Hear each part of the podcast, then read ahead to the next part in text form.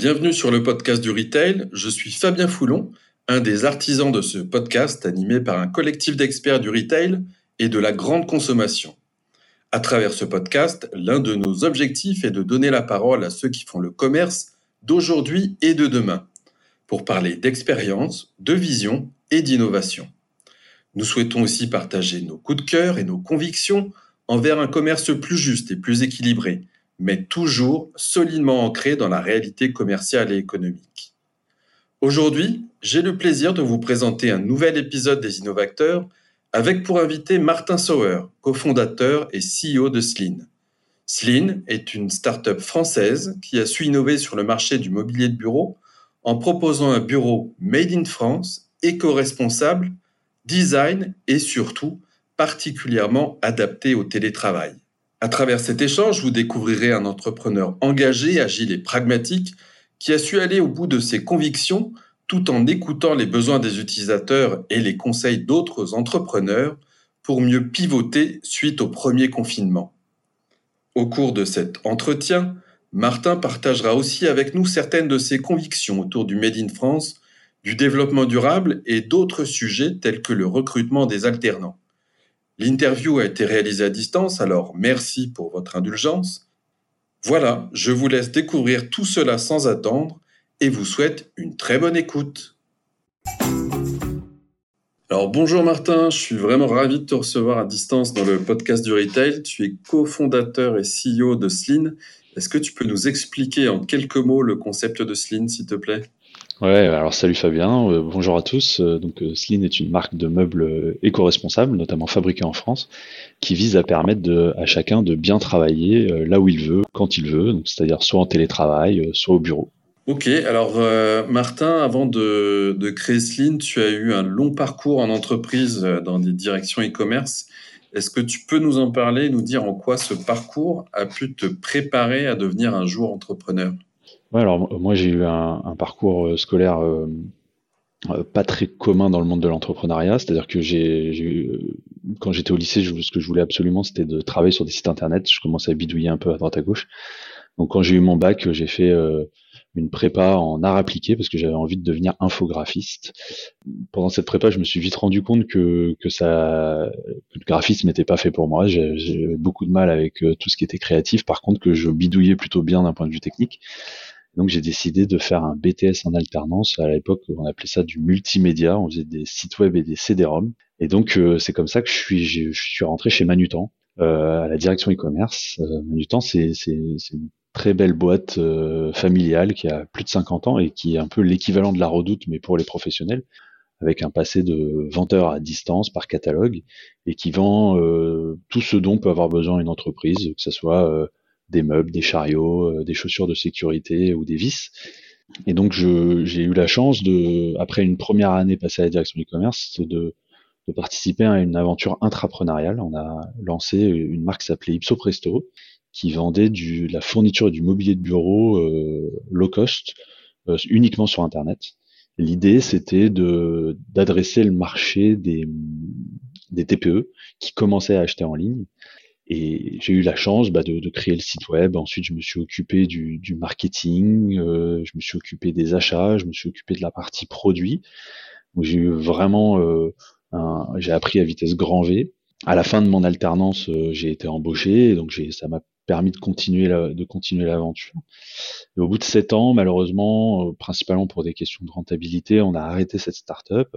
Et là, j'ai eu le, la chance de, de mettre confié le, la direction e-commerce du groupe.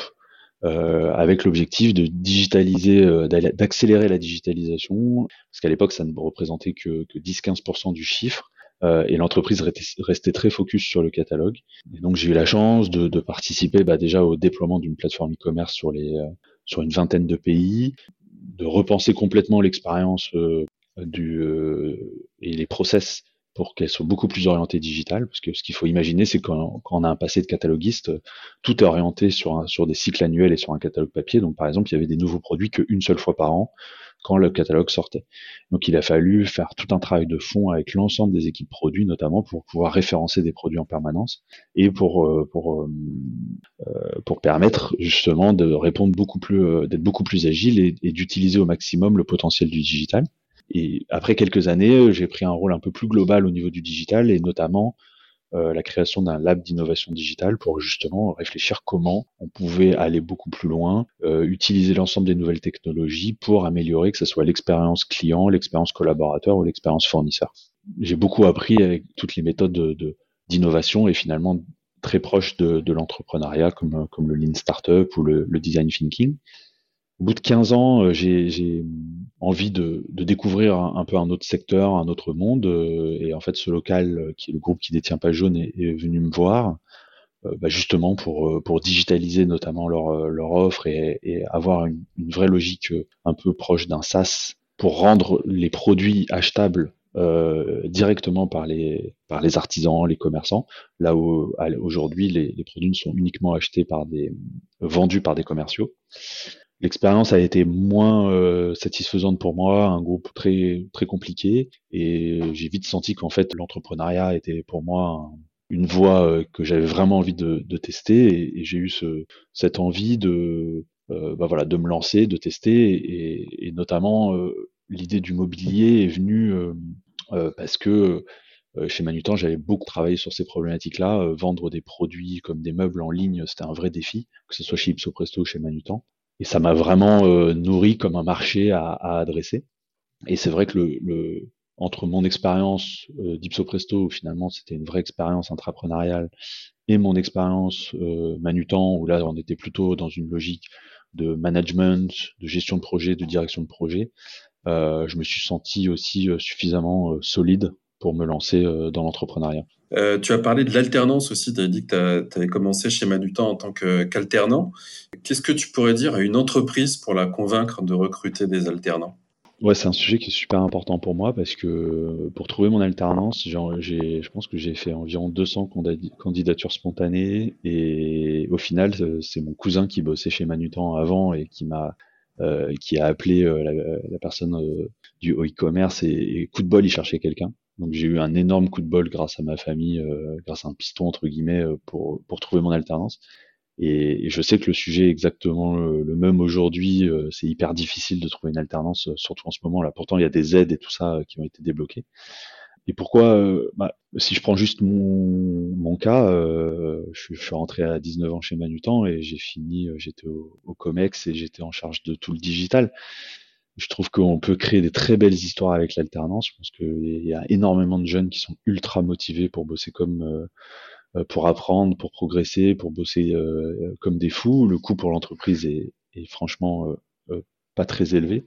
Et oui, il y, a un, il y, a un, investissement en termes de formation, mais qui pour moi, enfin, enfin tout le monde a y gagné quoi. Le jeune a beaucoup à y gagner à apprendre son métier et l'entreprise a beaucoup y gagné euh, euh, bah, d'avoir des gens qui bossent clairement pour, pas très cher et, surtout de, créer un vivier de talent euh, pour après quoi. Et c'est vrai qu'on reste encore beaucoup dans le monde de l'entrepreneuriat sur des modèles. on prend des jeunes qui sortent d'écoles de commerce. Les grandes écoles de commerce sont pas en alternance, alors que je trouve qu'il y a plein d'autres voies quoi. Et, l'alternance en fait partie et je trouve que c'est un modèle qui est sous-utilisé aujourd'hui, je trouve.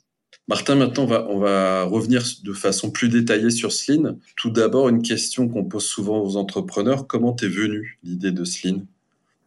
Je, commençais à voir émerger euh, ce qu'on appelle dans le jargon des DNVB, des Digital Natives Vertical Brands, qui sont ces marques comme bah, Teddy Bear, comme euh, Tipto dans le meuble, comme euh, le slip français, comme euh, Jimmy Fairley dans les lunettes, qui sont ces marques qui commencent à, à intégrer toute la chaîne, c'est-à-dire euh, à concevoir leurs propres produits, à créer des, des, vraies marques et à gérer leur distribution.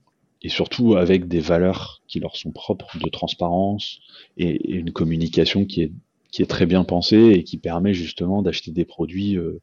on n'achète pas juste un produit, on n'achète pas juste des lunettes, on achète des lunettes Jimmy Fairley parce que à la fois on aime bien les produits, mais on aime bien la marque et donc je commençais à voir ça et je trouvais ces modèles très intéressants parce que dans, dans le e-commerce, euh, soit tu, tu, vends tes propres produits, soit tu vends les produits des autres. Et aujourd'hui, euh, vendre les produits des autres, euh, bah, c'est Amazon.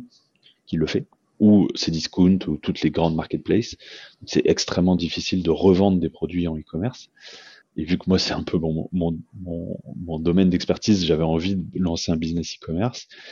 Euh, donc forcément, je me suis réfléchi à dire quels seraient les propres produits que je pourrais faire. Et pourquoi le meuble? Parce que euh, chez Manutan et notamment chez Ipso Presto, déjà en 2003, on vendait beaucoup de mobilier de bureau. Et je me souvenais que on était justement hyper agréablement surpris. Quoi. Les gens achetaient euh, euh, des bureaux comme euh, ils achetaient des, des ramettes de papier. Pourtant, les produits n'étaient pas forcément très sexy, la qualité de service n'était pas dingue. Euh, enfin, il y avait un vrai truc à faire, quoi. Et je me, je me suis souvenu de ça et j'ai refait une étude de marché assez rapide en regardant les acteurs et je me suis rendu compte que ça n'avait pas trop changé. Et je me suis dit, bon, bah, on pourrait faire le, le teddy bear du mobilier de bureau. et, et c'est un peu comme ça que l'idée a commencé. Et du coup, vous étiez prêt à, commercialiser les premiers bureaux, le premier bureau, je crois, au, début de l'année 2020. Ouais. Qui s'est passé? Alors c'est vrai que, alors en amont d'arriver là, euh, la première étape a été de, m'associer avec deux designers parce que c'était hyper important pour moi qu'on intègre cette, dimension de design dans l'entreprise, pas juste euh, sous-traiter le design à quelqu'un. Euh, j'avais envie vraiment qu'on vive le produit. Quoi. Moi, j'aime beaucoup le produit et j'avais envie que ça soit totalement intégré. Donc effectivement, euh, je me suis associé avec euh, avec Nathanaël et Damien qui qui ont commencé à travailler sur des produits.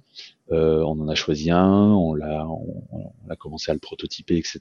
Et puis effectivement, on est arrivé en, donc à un produit de mobilier de bureau pur et dur. Et, et notre notre positionnement, c'était d'offrir une vraie alternative à Ikea, parce que dans nos études qu'on avait fait, euh, dans nos interviews, on s'est rendu compte qu'il y a énormément d'entrepreneurs qui allaient chez Ikea pour acheter leurs leur euh, meubles, mais plutôt par défaut, parce que c'était un peu euh, le truc simple, pas trop cher et, et, qui répondait. Et donc effectivement, en, avril, enfin en, mars, on allait passer les commandes chez les fournisseurs pour pouvoir commander et, et là, bah, confinement. Le premier. Le premier, ouais. ouais. Euh, donc toutes les entreprises fermées. Hein, euh, donc là, euh, bah, mobilier de bureau, euh, pas trop l'ambiance. On se dit bon ok, on décale notre lancement, pas grave. Euh, on, avance sur d'autres produits parce qu'on avait qu'un bureau et une chaise.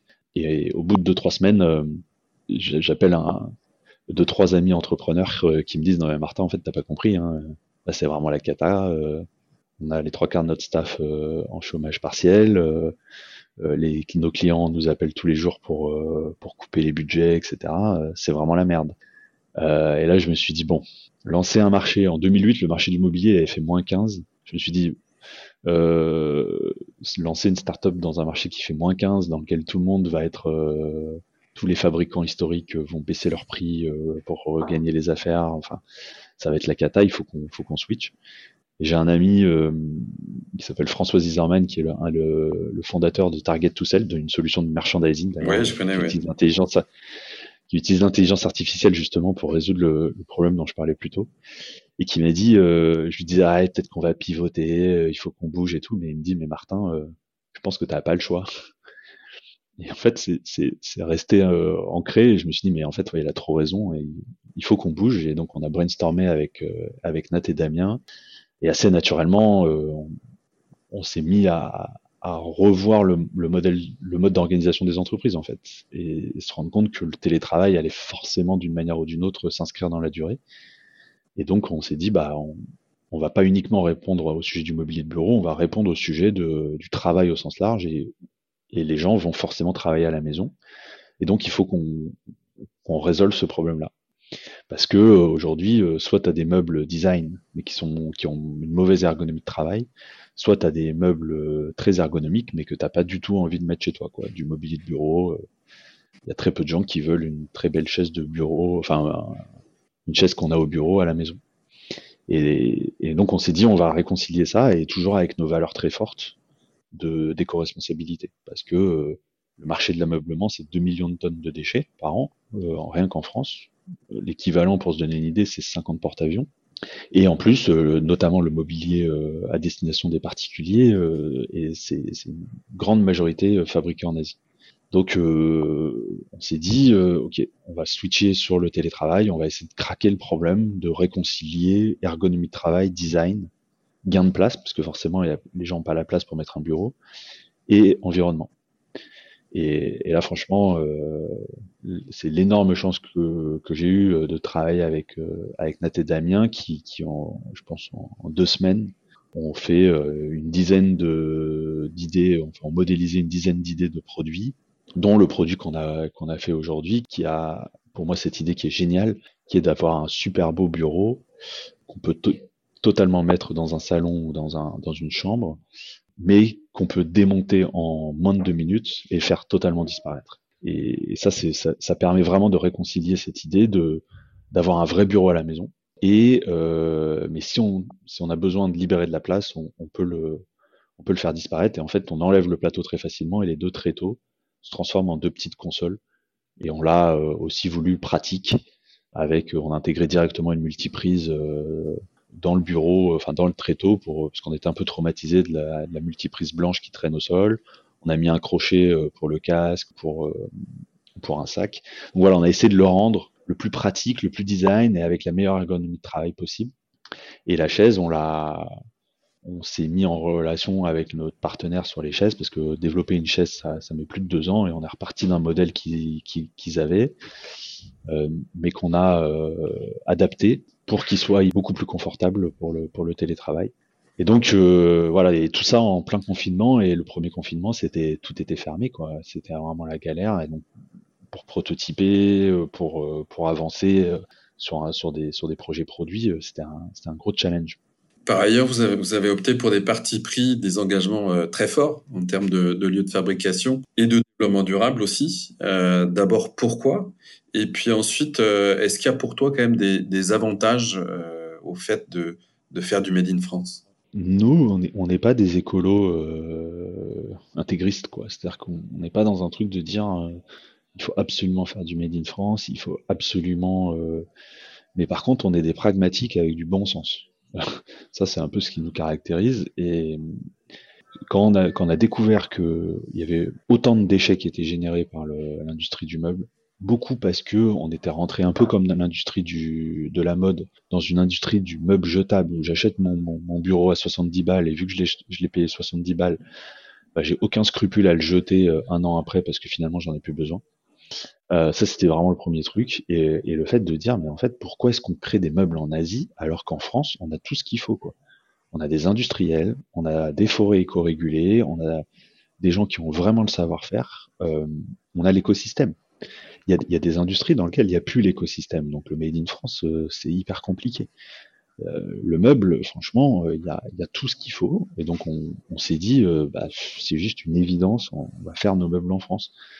Et bien sûr, ça répond à une demande consommateur aujourd'hui, mais c'est avant tout une décision pragmatique de bon sens, un peu bon sens paysan. Euh, et, après, sur, le, sur la question des déchets, euh, c'est surtout d'essayer de se poser les bonnes questions en amont. Euh, c'est comment est-ce qu'on crée un modèle qui va générer moins de déchets? Bah Déjà, on crée des produits qui sont réparables. On en parle beaucoup dans l'électroménager, l'obsolescence programmée, etc. Bah, en fait, dans le meuble, ça existe aussi d'une certaine manière parce que la plupart des meubles sont pas réparables. C'est soudé, euh, tout est d'une seule pièce, et donc si on a un problème sur une pièce, on peut pas la remplacer. Donc, le, le donc on a, on a, on a voulu concevoir des produits qui se réparent, donc qui se démontent hyper facilement, et comme ça, s'il y a un problème sur la moindre pièce, on va euh, pouvoir la remplacer. Et donc ça, ça a amené énormément de, c'est un champ de contraintes que si on prend dès le début, bah, finalement, c'est de moins en moins des contraintes. Et après, pour répondre à ta question sur les avantages, moi je pense qu'aujourd'hui, on n'aurait jamais pu être euh, euh, inventer un produit, euh, le prototyper, le, commercialiser et le livrer finalement en, enfin, le tout début c'était en avril et là on est en fin novembre. Donc en si peu de temps, on n'aurait jamais pu faire ça si on avait fabriqué en Asie on a, une réactivité pour moi qui est hyper forte. Euh, on est capable de faire des commandes de, de, volumes produits euh, qui sont euh, qui sont acceptables. On fait, on est en flux tendu, on n'est pas obligé de prendre des containers complets, ce genre de choses là. Donc oui, je pense qu'il y a énormément d'avantages en termes de flexibilité. Et puis après, sur la question du coût, Bah oui, c'est vrai que unitairement c'est plus cher. Après, si on regarde dans la durée, si on regarde le coût complet et, les et les emmerdes que ça peut faire de fabriquer à l'autre bout du monde, moi je suis pas sûr qu'à la fin ça soit si rentable que ça. C'est rentable pour des boîtes euh, qui font de l'import euh, type Maison du Monde, etc. Mais je pense pour une boîte qui se lance, euh, c'est super compliqué. Et finalement, si on prend en compte les, coûts cachés, l'écart l'écart est peut-être pas si énorme effectivement qu'une fabrication à l'étranger. surtout quand tu es une boîte qui se lance. Ouais. Où t'as pas des, des, quantités énormes, t'as pas tout ce qu'il faut en termes de logistique locale, t'as pas la capacité de négociation, euh, etc. Donc je, je pense que ouais, c'est, en tout cas moi si c'est ça aujourd'hui travailler en France c'est, à la fois c'est une, super bonne satisfaction. Euh, on a la chance d'avoir un modèle qui, tourne bien aujourd'hui et, nos, fabricants nous disent que ils sont enfin voilà on fait tourner les usines françaises quoi donc c'est une vraie satisfaction et en termes de, de relations et de logistique euh, c'est un bonheur quoi c'est un bonheur alors, je te propose aussi maintenant de parler un peu de, stratégie en termes d'offres et de marketing, parce que vous avez décidé de lancer Sline avec un seul produit, un seul modèle de bureau, avec la chaise qui vient, également en plus. Est-ce que, euh, est-ce que tu peux nous expliquer pourquoi? Qu'est-ce qui vous a amené à prendre cette décision-là? Alors, c'est pour moi euh, le, choix, tu le choix. Trop de choix, tu le choix. Dans le monde du mobilier bureau, si tu vas sur un site qui vend du mobilier de bureau, tu, vas avoir des pages et des pages de, produits et au final tout se ressemble. Pour moi, euh, les gens ils ont besoin d'un produit qui est bien pensé, euh, certes où il y a des déclinaisons en coloris, mais t'as pas besoin de forcément d'avoir euh, un choix monstrueux. Il faut plutôt répondre à, des, à des, unités de besoin, c'est-à-dire à, ah, les gens, ils ont des, tailles d'appartements différents, ils ont des installations euh, dans le cadre du télétravail qui est différente. Est-ce que j'ai un deuxième écran, pas un deuxième écran, etc. Donc nous, ce qu'on essaye, c'est d'arriver avec un bon produit par besoin. Alors oui, notre produit ne plaît pas à tout le monde, ça c'est vrai, mais au moins, ça a l'avantage d'être ultra clair en termes d'offres produits. Et, tu vas dire que je parle beaucoup de Teddy Bear, mais Teddy Bear, finalement, il, vient d'une industrie où il explique à tout le monde avant, on expliquait à tout le monde qu'il fallait euh, euh, un, matelas ferme, un matelas euh, doux, enfin moelleux, un matelas ressort, machin. ils avaient même fait des matelas où monsieur avait un matelas ferme et madame de l'autre côté c'était un matelas moelleux. Et lui, il est arrivé en disant, bah non, mais en fait, moi je vais vous proposer un seul matelas qui plaît à tout le monde. Et, en plus, pour vous le garantir, vous avez, vous pouvez l'essayer pendant 100 nuits. Et ça marche super bien. Au final, euh, euh, c'est comme euh, personne sait ce dont il a besoin en termes de matelas. Donc, euh, donc moi je suis assez convaincu de ça, ouais, que, trop d'offres produits tue le, tue le truc et, nous ça nous permet de nous focaliser à faire un super bon produit qui répond hyper bien à, cette unité de besoin là. Et, typiquement, on a eu le feedback de dire ouais votre bureau c'est super, ça se démonte, etc. Mais moi j'ai un studio de, de 20 mètres carrés, je peux même pas mettre une table. Euh, ok, bah ok, super. Ça, c'est un, un, autre besoin. Et donc euh, là, on va sortir au mois de décembre un tout petit bureau euh, qui répond à cette problématique-là. Euh, et dans notre offre, bah du coup, c'est très clair. Si tu suivant la taille de ton appartement, ton besoin, ton installation, tu as le produit qui va bien. Et je pense que ça, c'est un. Et c'est Apple aussi hein, qui a qui a énormément évangélisé le marché là-dessus, quoi. Qui, qui, Apple, ils ont, euh, alors maintenant, ils ont un peu évolué, ils ont, euh, mais t'as un téléphone, c'est l'iPhone. Alors il y a différentes déclinaisons maintenant, mais euh, à l'époque, tu avais un seul iMac, un seul, un seul ordinateur portable. Maintenant, ils en ont deux. Donc c'est, moi je trouve que quand on réfléchit produit, il faut, il faut essayer de mettre un maximum son énergie sur le répondre à, faire un super bon produit qui répond super bien à un besoin. Et si, si on fait un petit bilan de la première année de, de Sline, quelles sont les principales difficultés que tu as rencontrées et aussi, à l'inverse, les, les, principales satisfactions que tu as vécues? Ah, Les principales difficultés, c'est quand même euh, fabriquer un produit, c'est, c'est dur quand même. c'est, moi, je viens plutôt d'un monde où euh, on fait des sites web. Alors, je dis pas que c'est facile de faire des sites web, mais quand même, euh, un produit, c'est autre chose. Hein puis contrairement à un site web, euh, s'il y a un bug le lendemain, euh, tu, tu, peux pas le corriger. Quoi. Une fois que le produit est livré, il est chez le client. Quoi. donc ouais, c'est quand même un travail. En fait, tu arrives assez vite à 90%, mais les 10 derniers pourcents, c'est un travail euh, hyper compliqué. Et moi, j'ai découvert ça et c'est vrai que c'est c'est une vraie difficulté. Puis c'est vrai que euh, moi, j'ai toujours travaillé dans des entreprises de, de plusieurs milliers de personnes, donc il y, a, y a toute une infrastructure, il y a y a y a des process qui sont déjà définis sur plein plein de trucs. Euh, bah, quand tu crées une boîte, t'as rien quoi. Tu pars de 0 0 0. Donc euh, la première fois où j'ai dû euh, prendre un CDD parce qu'on a eu la chance d'être pendant un mois d'avoir un corner au BHV à Paris, donc il a fallu que je prenne un CDD. Bah, en fait, c'est c'est compliqué quoi. Faire un contrat, faire une fiche de paye. Enfin c'est et t'es dans un truc où euh, bah voilà, es, toi, tu es focalisé sur le développement de ton business, le développement de tes produits. Euh, c'est pas des trucs sur lesquels tu as envie de cramer trop de temps. Donc, euh, donc ouais, il y a énormément de sujets sur lesquels euh, il faut être, qui sont pas stratégiques, mais si tu les fais pas, personne les fait à ta place, quoi. Et donc, ouais, ça c'est quand même un truc, c'est quand même assez dur. Ça demande une charge de travail qui est, qui est assez colossale. En plus, ça a combiné avec la naissance de, de ma fille, donc euh, c'était c'était assez sportif. Double challenge. Double challenge. Et et après les, les par contre les satisfactions c'est enfin franchement euh, quand, quand on a ouvert les précommandes sur KissKissBankBank la plateforme de crowdfunding et que en, en, deux heures on avait atteint notre objectif qui était de 50 précommandes ça c'est une satisfaction euh, quand même hyper forte de voir que les gens achètent ton produit.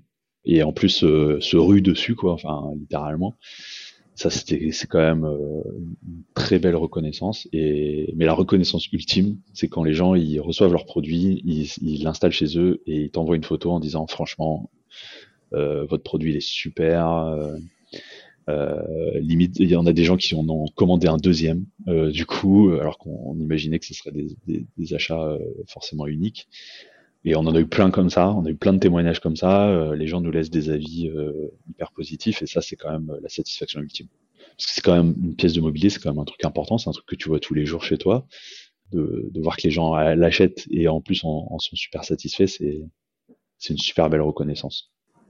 Et, si on revient sur les difficultés, désolé de, revenir là-dessus, euh, est-ce qu'il y a des, conseils, de l'entraide, vers quoi tu t'es tourné en fait pour pour surmonter euh, les, difficultés que tu as pu rencontrer en tant qu'entrepreneur? Alors ça c'est ouais c'est un super bon point. Alors déjà euh, j'ai consommé euh, des heures et des heures de podcast pour essayer de justement euh, récolter les meilleurs des, des, des retours, euh, des, des, retours d'expérience, euh, que ça soit sur des sujets business, sur des sujets de stratégie.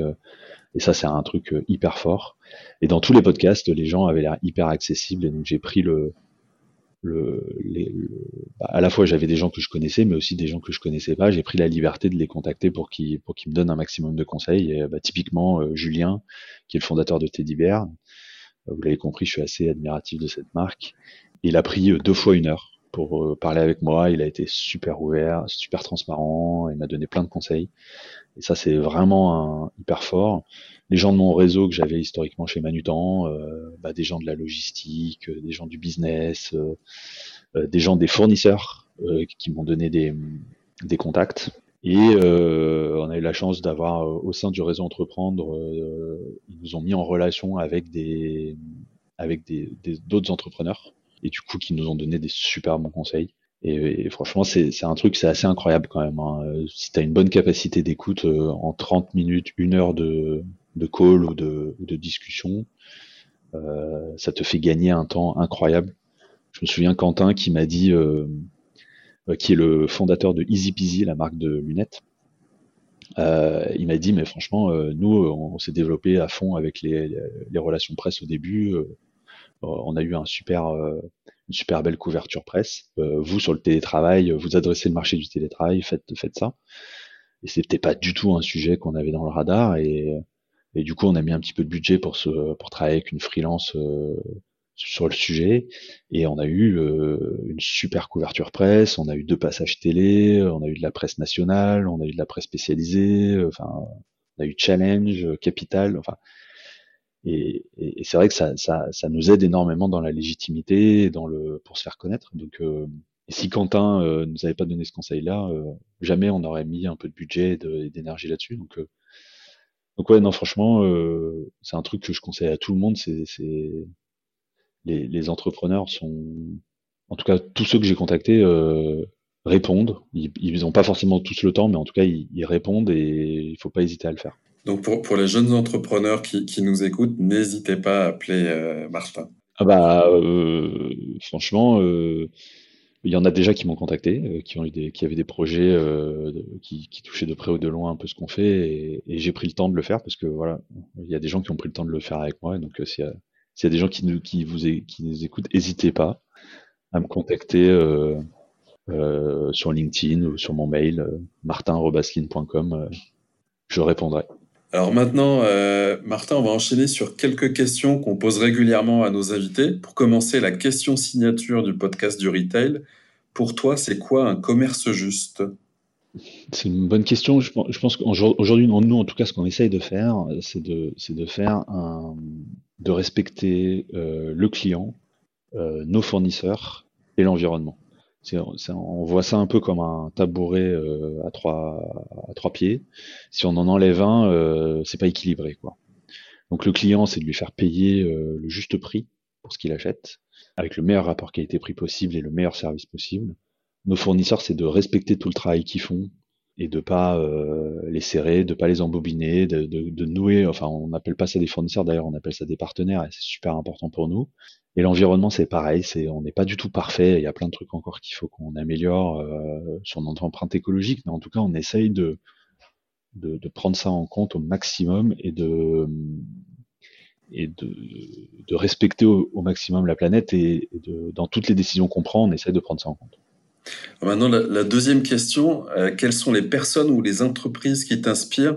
Et je t'interdis, je te mets comme contrainte de ne pas citer une entreprise dont le nom commence par Teddy et qui se termine par Bear. Moi, je peux parler que de Julien qui m'inspire alors. Euh, oui, donc euh, bah, une autre marque qui nous, qui nous, en tout cas, qui m'inspire énormément, euh, c'est Asphalt. Donc c'est une marque de mode masculine qui a un modèle un peu particulier qui travaille uniquement sur précommande et ils mettent une énergie incroyable à faire des, à faire des super bons produits euh, en écoutant leur communauté, euh, avec un ton super transparent et vraiment un, un rapport qualité-prix qui, qui est, pour moi, il n'y a pas mieux en termes de rapport qualité-prix euh, en termes de fringues. Et donc vraiment hyper inspiré par ce qu'ils font. Euh, on les observe beaucoup. Sinon, euh, euh, Patagonia est une marque moi qui m'inspire énormément parce que ce qu'ils ont réussi à faire, c'est utiliser un projet business qui a une vraie vocation environnementale et j'aimerais bien un jour qu'on réussisse à atteindre vraiment cet objectif-là. Et, le dernier, peut-être qui est un peu tarte à la crème, mais qui pour le coup est vraiment une source d'inspiration, c'est Apple quand même sur le souci qu'ils ont du détail et de l'expérience utilisateur. Ok, et est-ce qu'il y a des, des startups que tu suis euh, particulièrement en ce moment que tu aimerais faire découvrir à nos auditeurs? Alors si vous connaissez pas, si vous êtes un homme et que vous connaissez pas Asphalt, euh, euh, vraiment regardez ça de près. Il y a une marque qui qui me plaît aussi beaucoup et je, respecte vachement ce qu'ils font. C'est une marque qui s'appelle Oro Sound, O-R-O Sound, qui fait des casques conçus pour le télétravail et pour les open space à réduction de bruit. D'ailleurs, j'enregistre ce podcast actuellement avec un sac, euh, avec un casque Orosound euh, qui m'ont prêté en démonstration. Et en fait, c'est, je trouve ça génial ce qu'ils font parce que bah, ils sont tout internalisés. Ils fabriquent en Bretagne leurs casques. Euh, en France, franchement, fabriquer du hardware électronique en France, je suis hyper respectueux et ils ont une vraie démarche produit et une vraie démarche euh, ouais, qualité. Ils ont des algorithmes propriétaires sur le sur la réduction du bruit et, et je trouve que ouais, c'est une marque qui gagne vraiment à être connue et qui j'espère va faire son trou euh, parmi les les Apple, Bose, euh, Plantronics, etc. Ok, bah écoute Martin, on est, on est presque arrivé à, à la fin de notre entretien. Avant de terminer, est-ce que tu aurais un dernier conseil à donner aux jeunes ou aux moins jeunes euh, qui souhaitent devenir entrepreneurs? En tout cas, moi, la principale, le, principal challenge que je vois quand on est entrepreneur, c'est qu'il faut être bon partout. donc il faut très bien s'associer. moi, je, je, suis vraiment hyper content de mon association et, avec Nathanaël et Damien, et c'est un, vrai atout pour l'entreprise parce qu'on est très complémentaires et ça nous permet du coup de couvrir un, un, spectre de compétences très large et de créer de la valeur. Donc je pense que c'est c'est vraiment en termes de retour d'expérience, c'est un point qui est super important et être très humble et du coup accepter qu'on peut pas être bon partout et du coup euh, soit se dire bah je je m'associe avec des gens qui le qui le sont, euh, soit vraiment progresser dessus euh, en se formant, en écoutant des podcasts, en rencontrant des gens.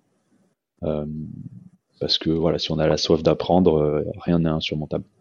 Ok, ben écoute, Martin, merci beaucoup pour cet échange et pour ces bons conseils. On voit entre autres l'utilité du podcast et je suis sûr que tous les conseils que, que tu as donnés pendant ce, cet entretien vont servir à d'autres. Je te souhaite vraiment beaucoup de succès avec Sline.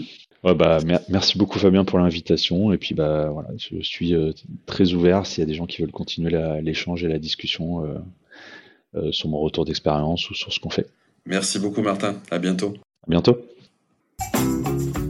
Voilà, chers auditeurs, cette interview est terminée. Si vous l'avez appréciée, n'hésitez pas à en parler autour de vous et à nous donner un 5 étoiles sur Apple Podcast pour nous soutenir. Je vous invite également à visiter le site de Sleen, s l e a n.com pour découvrir l'univers et l'offre de cette startup à qui l'on souhaite le meilleur des succès. Et je vous dis à bientôt pour un nouvel épisode du podcast du retail disponible dans toutes les bonnes podcasteries.